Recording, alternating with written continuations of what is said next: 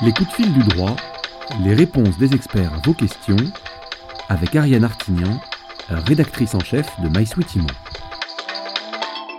Avec Emmanuel Jolneau, juriste chez Businessfield, tous les jours on répond à vos questions IMO. Alors pour poser votre question, c'est très simple, vous nous écrivez à contact at. Bonjour Emmanuel. Bonjour Ariane. Sandrine et Joël nous posent cette question. Ils achètent un appartement, mais ils voudraient pouvoir emménager avant la signature de l'acte chez le notaire. Ils sont très impatients d'entrer dans les lieux. Alors, est-ce que c'est possible d'emménager avant d'avoir signé? Alors, c'est possible, mais ce n'est pas très recommandé. C'est même euh, un peu déconseillé quand même, euh, dans la mesure où euh, on prend un risque. C'est ce qu'on appelle l'entrée en jouissance anticipée le locataire, l'acquéreur, pardon, rentre dans les lieux avant d'avoir signé l'acte authentique, c'est-à-dire avant d'être propriétaire.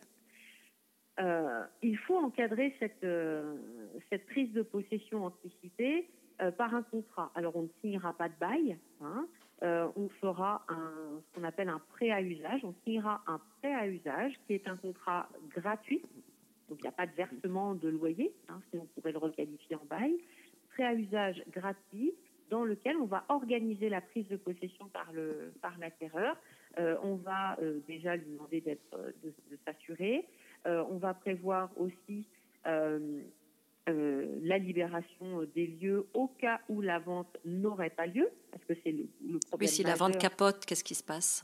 Exactement, c'est le problème majeur de, de cette entrée anticipée, c'est que si la vente n'a pas lieu et que l'acquéreur ne quitte pas les lieux, euh, le, vendeur, du coup, se retrouve avec un occupant sans droit ni titre qu'il doit expulser. Ça complique relativement la donne. C'est pour ça que euh, cette entrée anticipée n'est euh, pas recommandée. Et qui est-ce qui rédige ce, document?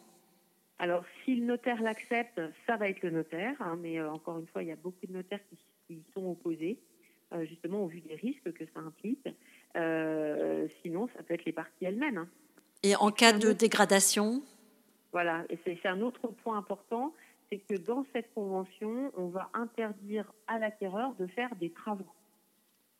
On va lui interdire de faire des travaux euh, lourds, par exemple. On peut très bien lui, euh, euh, l'autoriser à repeindre un mur, mais à abattre le mur, non, on ne va pas l'autoriser à faire ce type de travaux. Et en cas de dégradation, on peut très bien prévoir une indemnité si la vente ne se fait pas.